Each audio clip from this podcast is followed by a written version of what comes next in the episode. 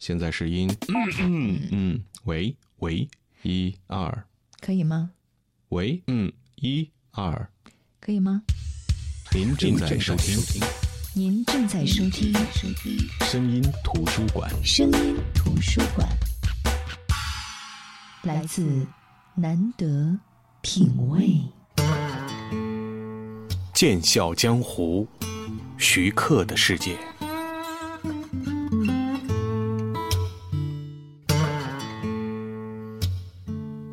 离开吴思远的办公室以后，徐克一头扎进了《蝶变》的拍摄准备工作当中。首先是《蝶变》的剧本的完善。对于这样一部定位为悬疑奇幻武侠类型的影片，好的故事情节当然是首当其冲的。最终，徐克敲定了几经修改的剧本。方红叶是武林之外的写书人，不懂武功。却以描写亲身经历的武林轶事为生，将所见的武林奇案均记录在《红叶手札》之中。在《红叶手札》中，记载着一宗神秘的杀人蝴蝶事件，也就是武林重镇沈家堡发生的蝴蝶杀人。曾经盗窃平南将军墓地的沈家堡老堡主之死，就与杀人蝴蝶有关。而十年之后，又有人盗墓，并且被蝴蝶咬死。因此，沈家堡的堡主沈清邀请了方红叶和七十二路烽烟的田丰、女侠青影子到堡中调查此事。当一行人来到沈家堡以后，又相继发生了蝴蝶杀人事件，使得堡中的气氛更加的诡异。最后，沈堡主竟然也死于蝴蝶，让众人十分不安，希望能够将凶杀案尽快的解决。但是沈堡主的夫人执意要等到天雷四象的师兄弟三人到达之后，才能有所行动。一天，沈家堡的哑巴婢女阿芝带方红叶到了一间疑似为火药库的密室，引起了方红叶和青影子的疑心。天雷四象如期的抵达了沈家堡之后，沈夫人却遭到了铁甲人的莫名攻击而死。在方红叶和青影子细心的追查下，才发现铁甲人原来就是堡主沈清，而沈清又是天雷四象中那个已经死了的四师弟于真。原来在六年前，天雷堡为了取得一种极具杀伤力的火药，便派于真到了沈家堡盗取秘方，但于真不甘心被师兄们利用，便杀了沈家堡的堡主，并且一手安排了蝴蝶杀人的事件。以独享宝中的秘方和宝藏，最后天雷四象互相残杀，只剩下于真一人。而方红叶在侦破事件真相之后，也独自离开。于真与田丰为取得天下第一的名号，在宝中一决高下。最后田丰获胜，沈家堡随之毁灭。对于这样一个以蝴蝶杀人奇案为主线的故事。徐克觉得，其中浓郁的悬疑感正是他希望营造的氛围。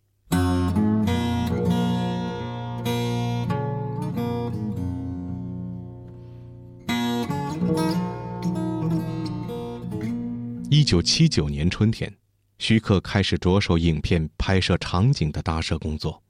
尽管故事情节较为纷繁复杂，但需要的场景并不多，主要集中在沈家堡内。因此，搭建一个符合剧情的沈家堡非常重要。那段时间，徐克几乎天天待在现场，指挥工作人员在细节处表现好沈家堡的特征。后来，出现在徐克面前的沈家堡就像是一个微缩的宫殿，面积不大，却曲折多变。影片开拍之前，为了达到更加理想的拍摄效果。徐克又让工作人员在堡中蒙上了整幅的纱网，使得气氛更加的神秘和朦胧。沈家堡布置完成之后，徐克又亲自与服装师探讨片中人物的装扮。此前，片中的主要角色的演员已经基本敲定，由刘兆明扮演方红叶，黄树堂扮演田丰，张国柱扮演沈清，陈琪琪扮演堡主夫人。米雪饰演青影子。针对不同人物身份特点的服装随即被确定了下来。比如黄树堂扮演的田丰留着一头长发，身披斗篷，外形飘逸；米雪、刘兆明等人扮时装、扮古装的造型则别致独特，完全打破了当时古装片的传统。很快，蝶变在徐克搭建的沈家堡中正式开拍了。那一天，徐克是在凌晨的时候赶到沈家堡的。出现在徐克眼前的是一群早已经准备就绪的演职人员，只等待徐克开拍的号令一下，便投入到这部带有创新意义的影片拍摄工作当中。这一天的第一场戏就充满了诡异离奇的色彩。摄影师听到徐克的开拍声之后，打开了摄影机，机器沙沙地转动着。所有工作人员都紧张地屏住呼吸，只能够听到演员表演时的对白声。这是一场沈家堡沈夫人施展蝶术杀人的戏。只见扮演沈夫人的陈琪琪在昏暗的灯光下走进堡中的暗室，运功发力之后，很多蝴蝶从暗室中飞出。这些喜欢在昏暗环境飞行的纤弱的杀人武器，吸食着腐烂的果实、树叶。和失业，奇幻气息密布。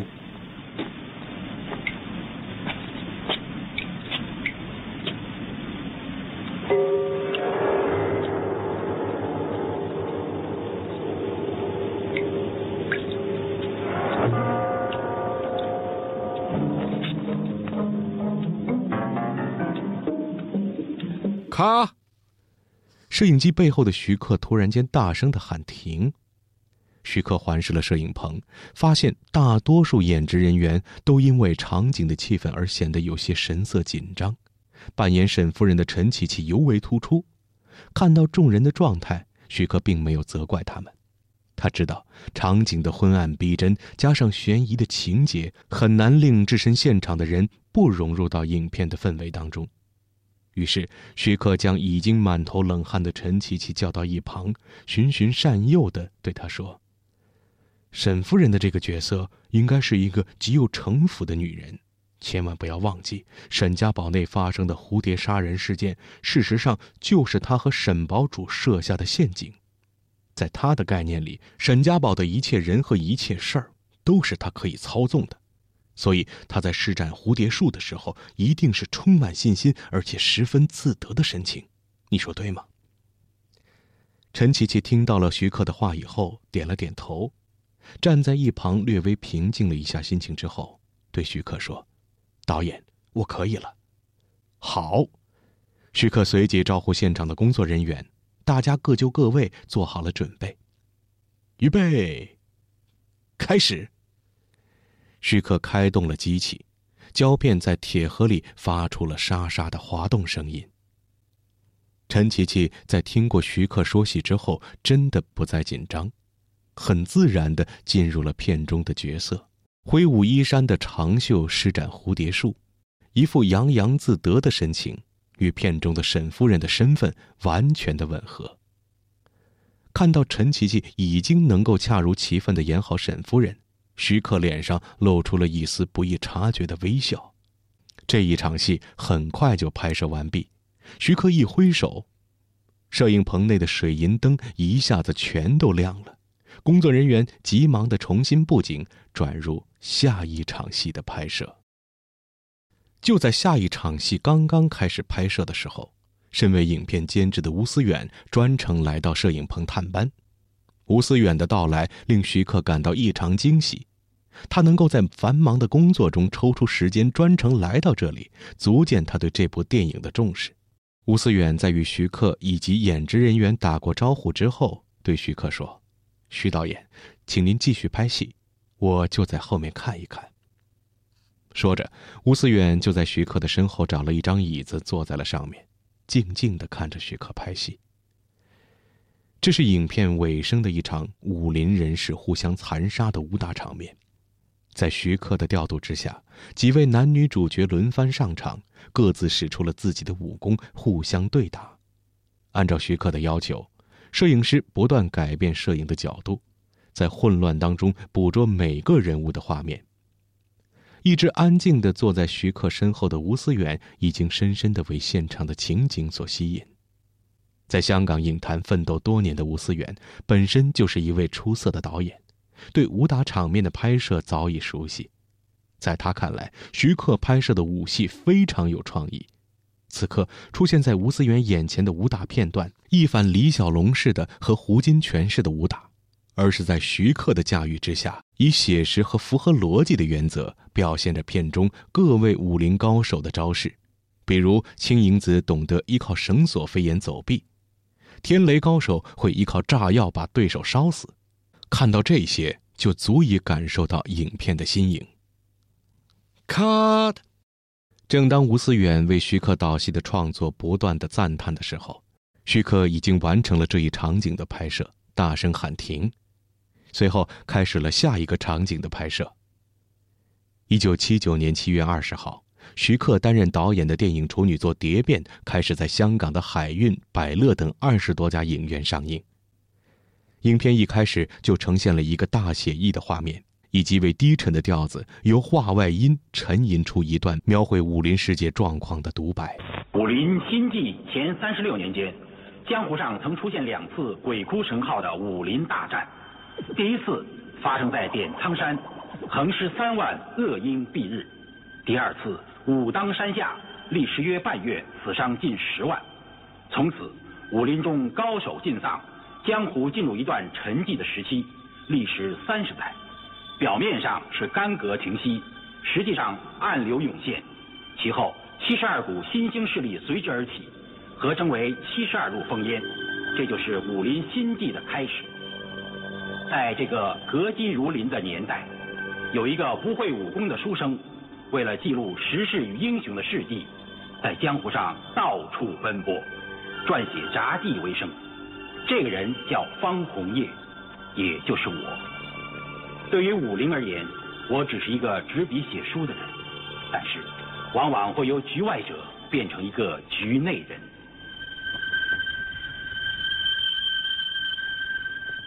观众看到，影片的故事大部分时间都发生在昏暗的地府城堡沈家堡内，场景虽然不多，但编导手法却异常灵活，镜头的运用十分出色，充分显露出了导演对影片画面动感的追求。烘托出了一派紧张却并不沉闷的气氛，令观众耳目一新。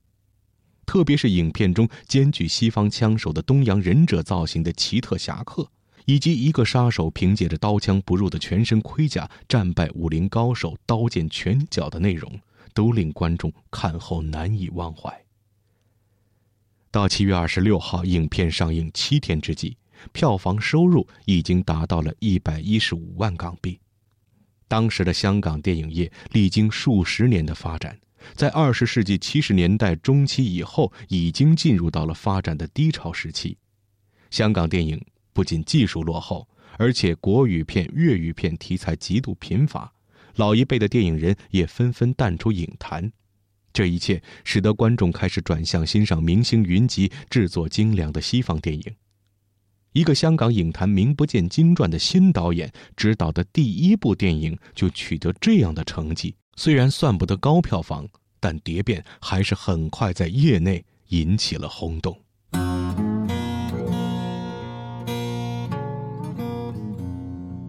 一九七九年，徐克的电影处女作《蝶变》入选了香港年度十大名片。《蝶变》之后，许鞍华执导的《风劫》。张国明执导的《点指兵兵》与《行规》等影片陆续上映，这些影片为沉闷多时的香港影坛带来了全新的气象，重新吸引了观众走进电影院。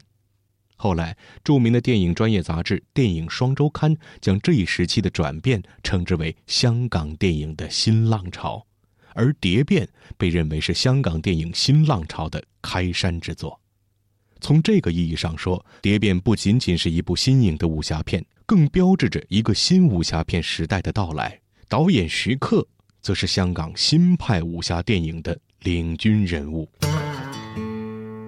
剑笑江湖，徐克的世界。